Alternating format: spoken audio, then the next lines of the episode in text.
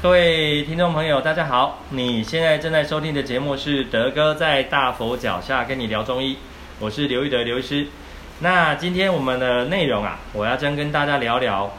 又湿又闷又热的天气又来了。那中医如何教你对抗我们常常夏天啊天气热的时候常常会有的这些湿疹，还是汗疱疹？哦，这个其实最近啊，你看哦，最近这个。大家看到二三四，现在五月初，大家一定会觉得我们台湾的天气真是好棒棒啊！哈，所以好棒棒的意思就是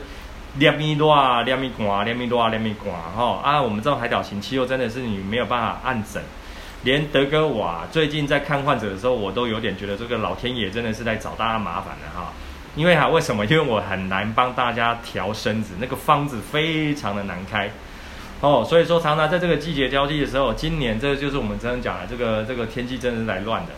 那这几天呢，开始又闷热起来了哦。那闷热起来的时候啊，首先我要先跟大家聊了一个东西，就是我们中医的一些基础理论。在前几次的节目，我们曾经有跟各位提到说，哦，我们中医非常在意这些所谓的湿，这个湿气啊，其实听起来很笼统。那我们中医又分所谓的所谓的内湿跟外湿，哈。哦这个湿气在里面，它我上次在节目里面也跟各位聊到说，它比较容易影响就是一些肠胃道疾病啊，或是有一些筋骨关节的这些酸痛的问题。那这个东西我们今天就不谈。那我们今天谈的是所谓的叫做外外湿。所谓的外湿是什么？就是它会影响到我们皮肤周边的这些微循环，包含我们的啊、汗腺的调节，还有我们皮肤。啊，皮下组织的这些啊，这些呃生理代谢废物的一个调节没有很好的时候，那就有可能造成我们这所谓的湿疹或汗疱疹。好啦，大家用一个生活上面很直接的经验跟各各位分享哦。你看啊，这几天又开始热喽，热的时候大家就开始会想要哦吹风扇，会吹空调了，对不对？那门诊啊，患者常常听我讲的一个啰嗦点，就是说哈。呃，你晚上睡觉的时候啊，不要直接让你的身子去吹到凉风，吹到那个冷气，因为你可能会着凉。那什么叫着凉啊？我这个地方再跟各位定义，然后把它连接到我们今天要讲的这些皮肤湿疹的主题。因为你要知道哦，我们身体的皮肤哦，随时随地都在侦测环境的温度还有湿度的变化，就好像说这几天呐，热了。啊、哦，我从啊德哥，我从停车场走过来，我已经满头大汗了，因为我是属于这些所谓的比较湿热的体质，所以湿热体质就是说我对环境的温度的，只要一增温，身体呢就很容易就很快要想要散热，要排汗，身体这样的一个机制，无非就是要去调节稳住我们体表的温度，不要让它温度太高，所以这个时候的我们呢，毛孔是开的，汗腺是旺盛的。那这个时候的我们，有时候啊，我就很怕热啊，怕怕热，但是我随时要告诫自己说，哎，这个时间点啊，我千万不要说进车子里面或进房间里面，马上啊就让我可能额头湿湿、脖子湿湿的这个情况之下，直接去吹，对着风扇吹，或者对着冷气的出风口吹，那这样子会造成什么结果？因为你这个时候身体正在散热，在排汗，那你凉风一吹。身体感受到哇，刚开始你觉得凉凉，对不对？但是你一下子吹下去的时候，你的身体发现，哎，不对喽，你的皮肤的热量开始在往外散。这个时候，身体为了要保持你体表的温度的恒定，你这个时候你的血管、你的毛孔就开始会收缩。那我们刚刚讲了，这个时候原本你应该是要在散热排汗的，那因为你的毛孔血管收缩了。你这些原本要散的热，要排的汗，就缩掉了呀，哦，闷住了，闷住了。这个时候哈，我因为我今天不讲中暑哈，这个时候我们先讲说皮肤的这种症状，这些原本要排出去你体外的这些汗，就被你闷住了，闷住了之后，它就卡在我们皮下组织层、真皮层这个地方，我们就叫做湿，你的湿气就闷住了。好啦，但是我们身体的循环还是持续不断的在往末梢运送这些水分、养分啊。但是你又这样凉风一直吹，你看啊，在你的皮肤这边就产生一种啊代谢的矛盾，就是哎，我要排，你又让我排不出来。那但是它我们身体的循环一直在往外排嘛，所以说这个时候就会产生我们体表的一些哦过敏反应的。简单说，这个时候的你呢，对于你的汗过敏，对，没错，因为我们的汗呐、你把它排出来，要不然我们汗不是只有呃那个水分哦，我们你各位有兴趣的朋友查一下，说我们体内的汗有什么成分？有一些我们身体要排的一些废弃物的成分，还有一些重微量的重金属，还有一些电解质，对不对？那你这个东西本来就是要排出体外的，结果你把它蒙住了，蒙住的时候，它就在你的皮下产生这种过敏反应。好啦。如果说在全身这个四肢末梢的地方就容易产生这些疹子啊，所以就是我们说这就是湿疹就跑出来啦。还有呢，如果说有时候是你呢工作常常要戴个手套，或者是我们夏天我们白天就是穿着鞋子，你鞋子闷住了，你的手心或脚就开始冒出一颗一颗的那像像小水泡的那个，这个我们叫做汗疱疹。这个时候我们就说好啦，你的体内的湿啊被闷住了。哦，这个被闷住的时候，以西医的皮肤科的理论来讲的时候，因为你卡这些东西卡卡在这地方排不出去，以西医的理论来讲的话，他说哦，你皮下就产生释放很多所谓的组织胺，就开始让我们产生一些肿啊、红啊、痒啊这些症状。但是以西药来讲，它可能就是常常会一些皮皮肤科医师会开一些所谓的抗组织胺的一些用药给你吃。但是我们中医的概念的话，就不是喽。我们中医的概念话，我们就讲哦，我现在要让你把体表的这些湿要排掉，还有要清你体表的热。所以说啊，我们就说什么叫湿热？湿热它是一起的，就是因为你这些脏东西排不掉了，卡在那边就是湿。它越排不掉的话，你局部一直在那边啊、呃、过敏，就产生一些皮体表的微量的发炎的状态，这叫做热。哦，这就是我说要去清你体内的一些湿热湿热。那如果说哈天气热，大家又觉得说哦，好像我要那个吃一些比较重口味的辛辣的东西才比较吃得下饭。来，各位，我又开始要跟大家啰嗦了，就是你本身的体质就是湿热，但是在这种热的天气，你又吃了很多这些可能太油炸的、啊、太辛辣的东西，它从肠胃啊又产生了太大量的这种我们中医讲的火气又上来了，哇，这会让你整个夏天呐、啊、会。发这些皮肤发这个湿疹、汗疱疹的机会又更高，所以说到夏天的时候，我会更特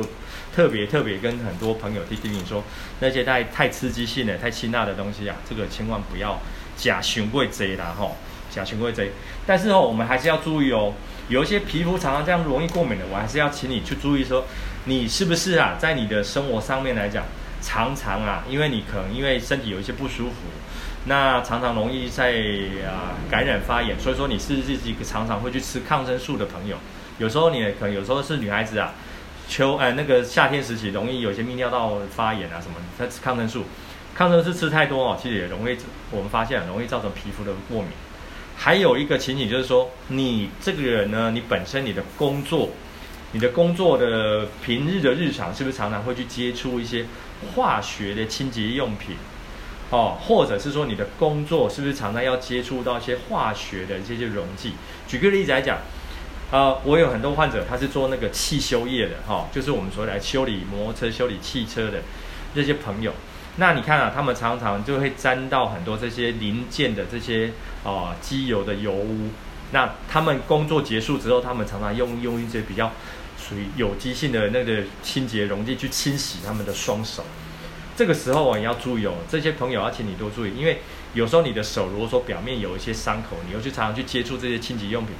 这个东西就会再从我们学理上来讲，会造成一些化学性的接触性的一个皮肤炎。那这个东西就不是单纯用湿疹的角度去处理这么简单哦，但是这是能处理的。还有一些朋友他可能是啊做一些清洁工作，或者有一个朋友有有一个类型朋友很很有意思，他们是做这种印刷业的。那只要印刷业的话，它常常要去用一些油墨，油墨需要用一些有机溶剂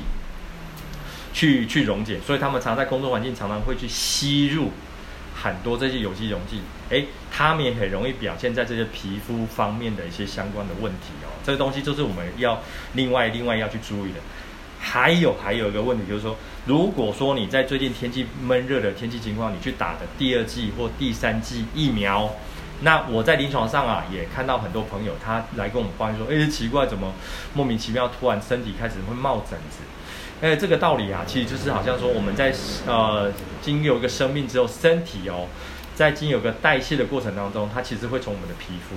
那我们知道说，身体的皮肤是我们第三个代谢的路径嘛。我们中医师啊，在用药，在帮助大家把这些症状缓解掉。一般来讲，我们可能就是说，哎，让你的这些发炎啊、过敏源从尿尿，还是从大号把它排掉。但是遇到这种闷热的时候啊，其实因为大家这种天气，大家容易流汗，反而这些脏东西、过敏源还来不及从你的肝啊、肾啊过滤掉的时候，它就直接从你的皮肤冒出来了，所以就又产生这些湿疹的问题。哦，所以说我刚刚讲了，有很多朋友是因为可能打了疫苗之后，可能产生这种皮肤的后遗症，这些东西也能够处理，也能够处理。那好啦，很多朋友说，那德哥啊，我顺便红花宝，还有有，今天的话我提供了几个，呃，我们中医在讲说一些利湿的一些有食疗法，也有一些茶饮。食疗法最简单哦，大家这个大家每个人都听过的，第一个就是很常听到就是四神汤，哦，四神汤大家都听过吧？四神汤就是你看有茯苓。有山药，有芡实，有莲子，哦，注意哦，是四神，不是四物哦。那一般外面可能我们，尤其我们彰化地区，其实很多这些小吃、小吃店啊，面很多商家有在卖。那你其实也不用这么辛苦。但是你觉得说，哦，天气热了，哦，德哥说这个吃四神汤可以利利利湿，那你一个礼拜熬个一两次，哦，那这个地方哦，一般外面坊间的这些四神汤很多都是用一些小肠嘛。但是如果说吃素的朋友的话，哈，你可以把小肠换掉，你改山药，哦，这就是可以符合吃素的朋友来来来来服用。那这个东西就是一般我们提供食疗的方法。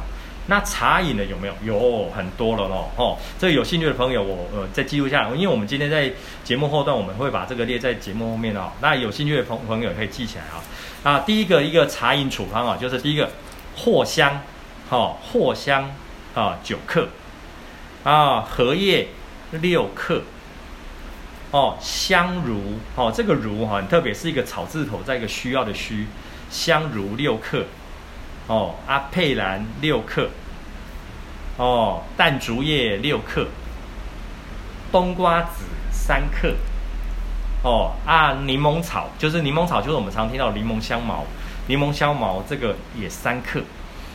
那、啊、这个哈、哦，大概这样的一个剂量，我会建议朋友哈，你大概用一千 CC 到一千五百 CC 的水啊，